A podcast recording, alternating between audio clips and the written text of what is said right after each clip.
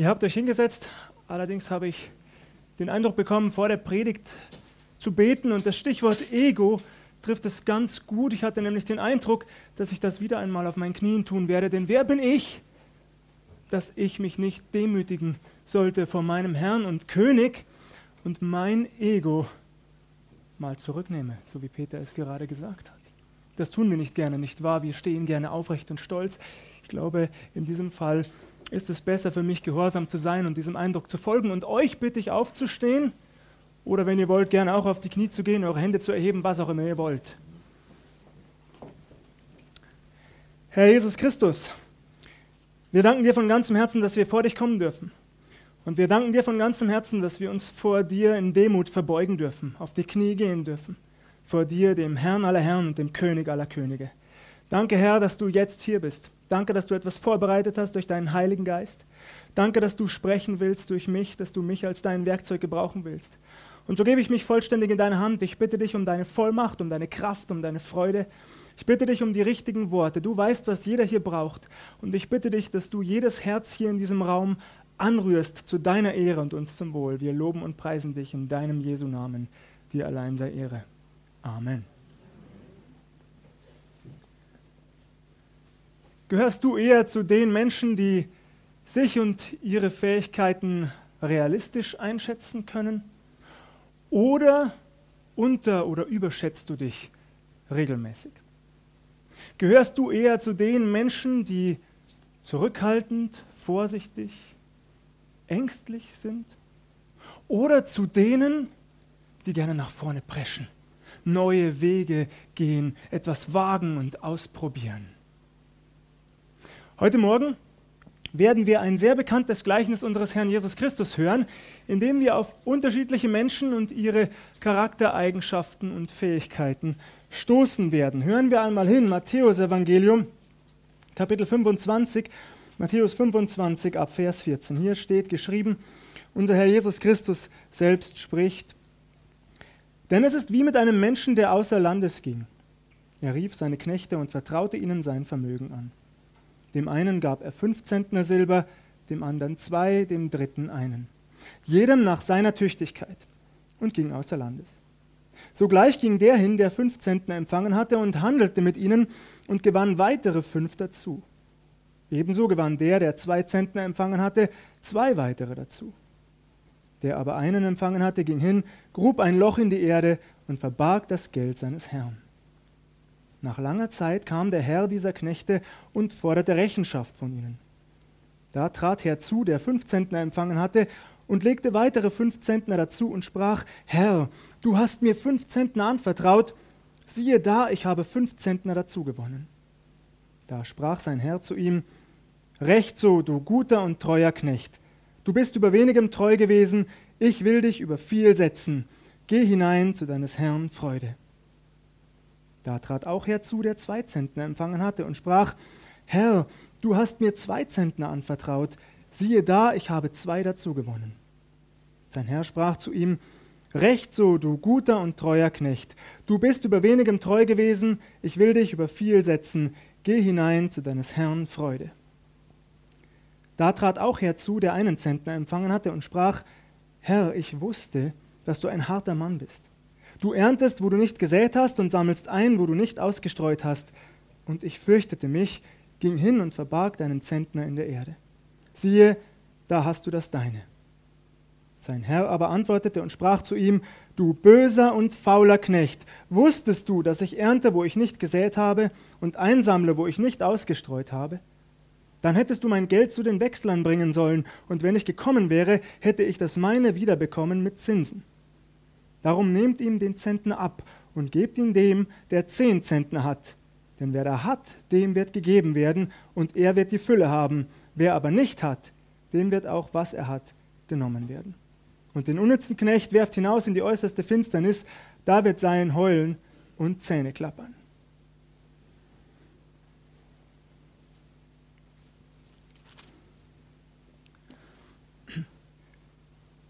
Dieses Gleichnis lesen wir in ähnlicher Form noch einmal im Lukasevangelium Kapitel 19. Allerdings unterscheiden sich die beiden Varianten doch erheblich, sodass ich davon ausgehe, dass unser Herr Jesus Christus dieses Gleichnis mehrmals vor verschiedenen Menschen in verschiedenen Situationen erzählt hat. Es ist auch inhaltlich von großer Bedeutung für dich und mich. Wir werden darauf später zurückkommen. Während wir im Matthäusevangelium lediglich von einem Menschen in Anführungszeichen erfahren, erzählt unser Herr Jesus Christus im Lukasevangelium davon, dass dieser Mensch von edler Herkunft gewesen sei. Während es im Matthäusevangelium drei Knechte sind, die jeweils unterschiedlich viele Zenten erhalten, sind es im Lukasevangelium zehn Knechte, die jeweils ein Pfund bekommen. Nun könnte man sich zunächst ausgehend vom Matthäusevangelium die Frage stellen, was will unser Herr Jesus Christus damit sagen, dass er die Knechte unterschiedlich ausstattet. Ist das nicht unfair? Zeigt das denn nicht, dass unser Herr Jesus Christus manche Menschen bevorzugt? Dass er manchen mehr zutraut, dass er diese Menschen vielleicht sogar lieber hat als andere? Man könnte das in diese Aussage hineinlegen, wenn man will. Damit läuft man allerdings Gefahr, dass man Neid und Missgunst schürt. Und das wollen wir doch nicht, oder? Je länger ich über diesen Text nachgedacht habe, desto klarer wurde mir, dass das nicht die Aussageabsicht unseres Herrn Jesus Christus ist. Er will keinen Neid und keine Missgunst unter uns. Und ausgehend von dieser Aussage, er teilte jedem nach seiner Tüchtigkeit zu, habe ich für mich beschlossen, die Perspektive zu wechseln. Ich glaube, unser Herr Jesus Christus kennt jeden von uns und er wirft einen liebevollen Blick auf dich und mich, auch heute Morgen. Und er weiß genau, mit was wir überfordert wären. Und das möchte er nicht. Er möchte nicht, dass wir unter der Verantwortung, unter der Last oder dem Druck zerbrechen. Und so gibt er jedem nach dem, was er kann. Es ist ein liebevoller, wertschätzender Blick und keiner, der Neid und Missgunst schüren möchte. Die ersten beiden Knechte, sie ziehen sofort los. Ich habe mir das wirklich bildlich vorgestellt. Ich versuche das bei den meisten Bibeltexten und Gleichnissen unseres Herrn Jesus Christus, so auch hier. Kaum ist ihr Herr außer Landes, kaum hat er seine Reise angetreten, da gehen die beiden auch schon in die Stadt und beginnen mit den Zentnern, die sie erhalten haben, zu handeln.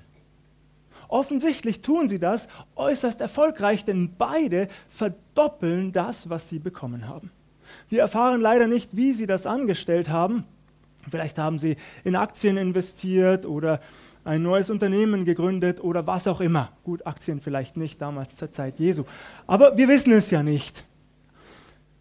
Nun, jedenfalls, sie tun es äußerst erfolgreich. Und ich habe weiter gedacht, ich glaube, sie haben es gar nicht abwarten können. Sie wollten keine Zeit verlieren. Sofort, umgehend haben sie sich ans Werk gemacht und die Verantwortung, die ihnen übertragen worden war, wahrgenommen. Dafür werden sie bei der Rückkehr ihres Herrn auch mit wunderbaren Worten gelobt. Recht so, du guter und treuer Knecht, du bist über wenigem treu gewesen, ich will dich über viel setzen, geh hinein zu deines Herrn Freude. Dann gehen sie wirklich in den Festsaal, es ist aufgetischt worden, immer und immer wieder kommen weitere Knechte zu ihnen, klopfen ihnen auf die Schultern, gratulieren ihnen.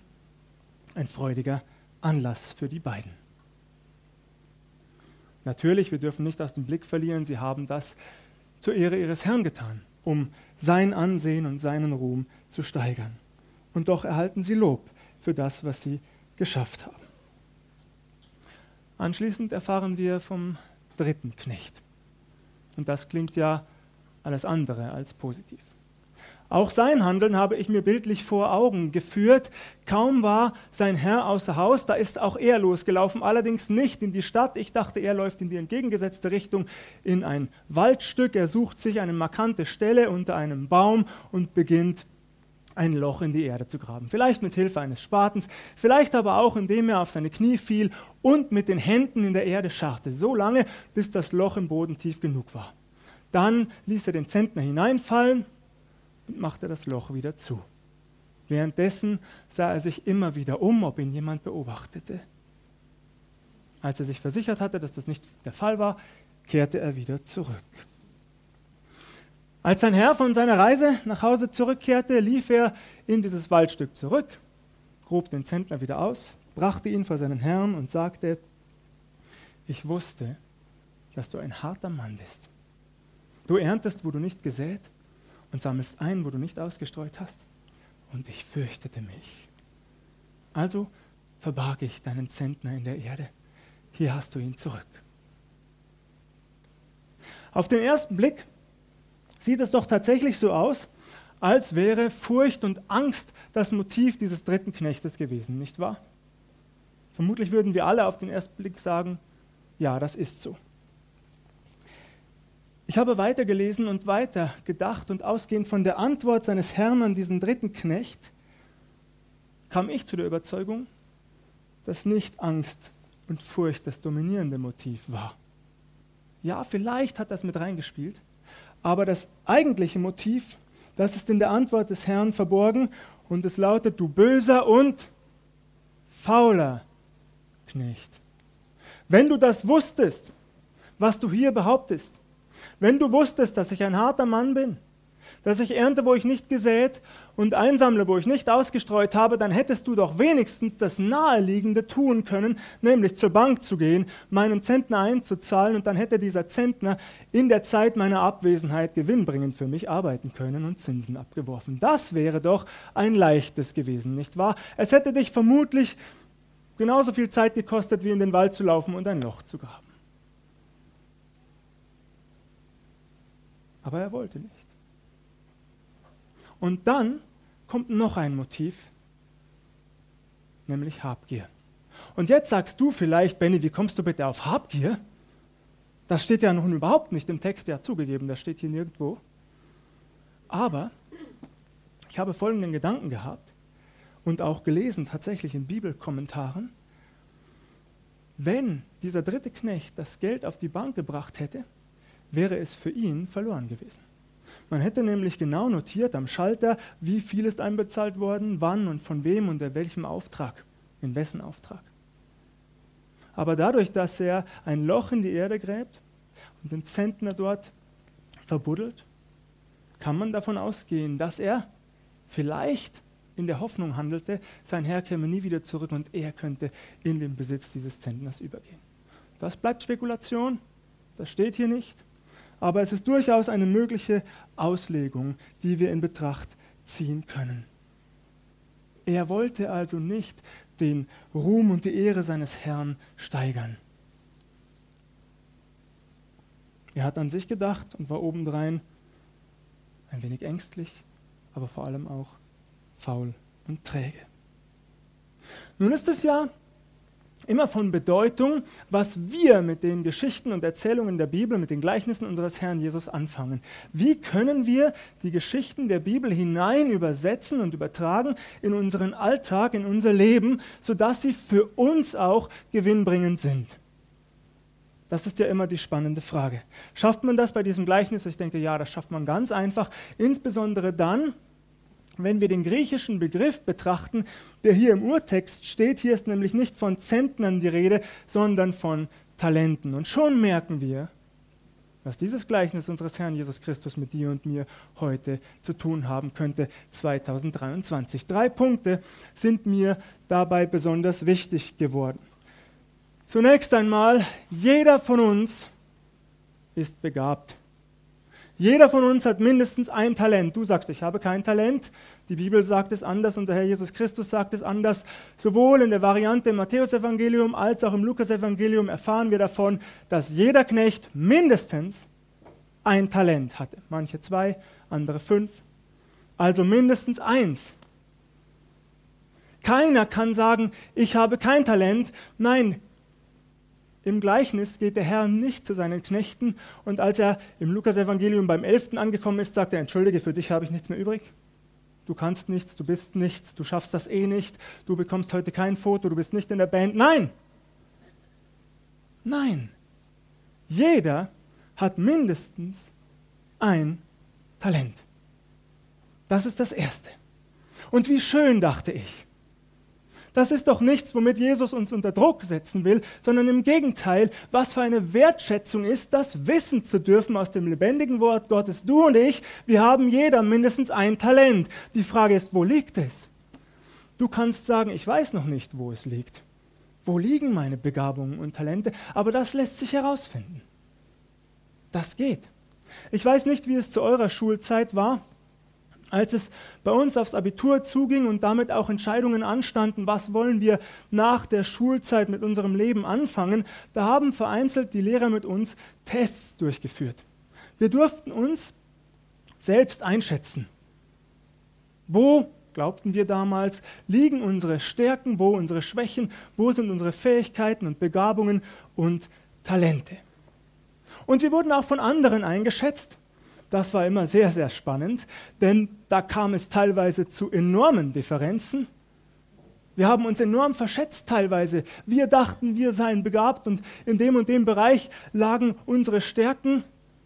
Und dann kamen unsere Freunde und haben unsere vermeintlichen Stärken vom Tisch gewischt. Ja, aber ist es nicht auch gut, so dass wir einmal einen fremden Blick auf unser Leben bekommen, eine fremde Perspektive? Wäre es nicht fatal, wenn ich meine kleine Emma zu Deutschland sucht den Superstar schicke zum Casting, obwohl sie überhaupt nicht singen kann? Ja, natürlich wäre das fatal. Wie peinlich wäre das?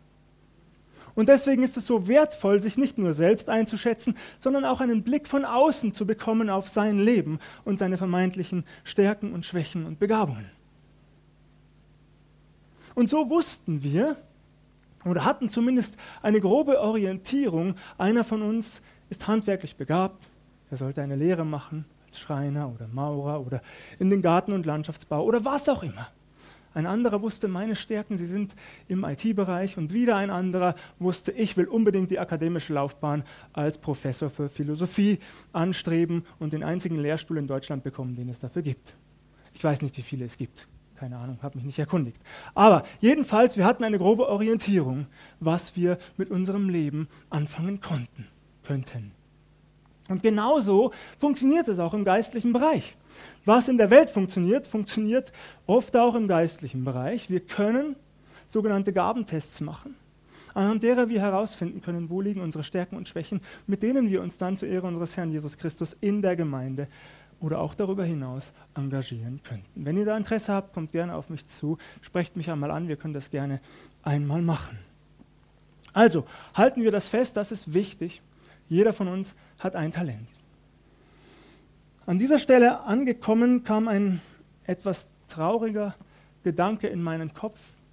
Er durchzuckte mich so wie ein Blitz den Himmel durchzuckt. Wie viel mehr hätte die Gemeinde Jesu hier in diesem Land und weltweit schon ausrichten können, wenn wir das verinnerlicht hätten. Jeder von uns hat ein Talent. Wie viel mehr hätten wir erreichen können zur Ehre unseres Herrn? Und da spielt dann der zweite Punkt hinein, dass wir, wenn wir erkannt haben, wo unsere Stärken liegen, sie auch umsetzen. Und uns nicht einreden lassen, dass du nur dann begabt seist, wenn du mindestens ein Instrument spielen kannst oder die Gabe des Gesangs hast oder gut predigen kannst. Es gibt so viele Talente, die man einsetzen kann, die im Grunde nichts mit dem Gottesdienst zu tun haben und trotzdem zur Ehre unseres Herrn Jesus Christus beitragen. Ich dachte, übrigens sehr spontan, noch heute Morgen, diese Beispiele kamen mir gar nicht unter der Woche, gepriesen sei der Herr, so wirkt der Heilige Geist.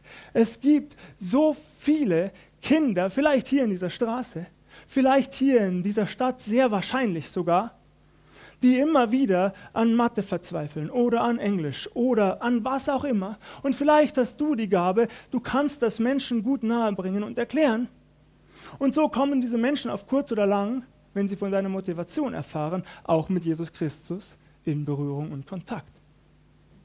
Ein Talent eingesetzt zur Ehre deines Herrn. Wie viele Kinder gibt es, vermutlich auch hier in dieser Stadt und in der Region, die hungrig ins Bett gehen? Vielleicht merkst du, ich kann gut kochen und meistens schmeckt es auch. Das sollte schon so sein, sonst kommen die Leute ja nicht. Und du hast Zeit und du hast Zeit und kannst diese Zeit investieren und willst das auch, dann tu das. Tu es zur Ehre deines Herrn. Vielleicht hast du die Gabe und kannst leicht mit Menschen Kontakt knüpfen.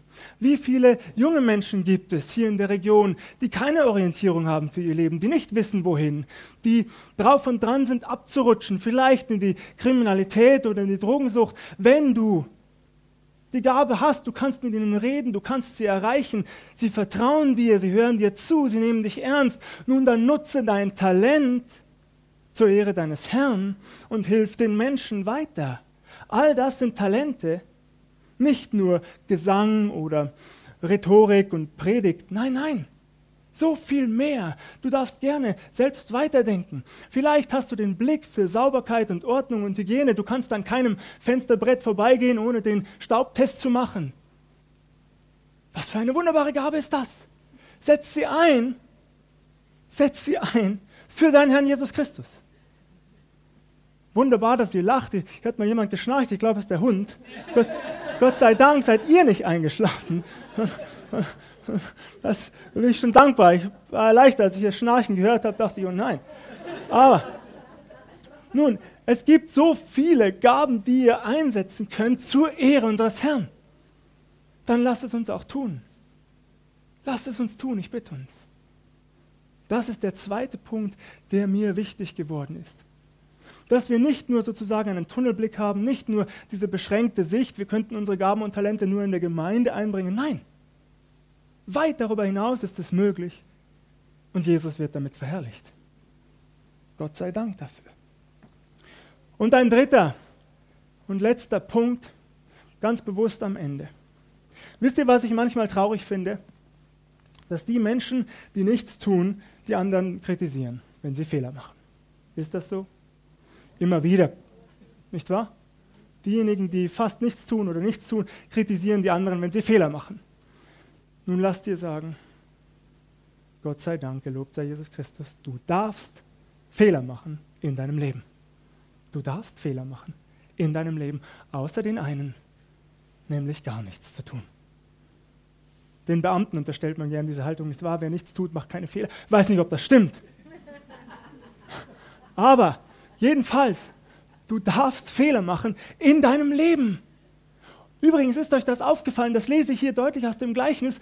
Jesus sagt ja nicht, oder der Herr im Gleichnis unseres Herrn Jesus Christus sagt ja nicht zu seinen Knechten, wenn du nicht mindestens das Doppelte vorweisen kannst, wenn ich wiederkomme, dann, nein, keine Drohung, er schürt nicht die Angst. Er stellt sie auf weiten Raum er wertschätzt sie, er traut ihnen etwas zu und er sagt, du bist begabt, du kannst etwas und nun tu es zu meiner Ehre. Du darfst Fehler machen in deinem Leben. Wie oft stehe ich hier vorne und verspreche mich, gut, Gott sei Dank, nicht so oft, aber es kommt vor. Es kommt vor. Oh, meine Frau, nicht, dass sie die Augen verdreht. Ich bin eigentlich kein Komiker, aber es ist ja auch schön, wenn man mal ein bisschen lachen darf, nicht wahr? Es kommt vor. Ja, ich verspreche mich. Ja, ihr verspielt euch im Lobpreis. Ihr trefft nicht jeden Ton, ist das schlimm? Nein, wir dürfen Fehler machen. Machen wir uns mutig auf den Weg und setzen wir unsere Begabungen und Talente ein, die unser Herr angelegt hat in unserem Leben, ganz bewusst, um seine Ehre zu steigern. Und es gibt so viele Wege, wie wir Menschen erreichen und begeistern können für Jesus Christus.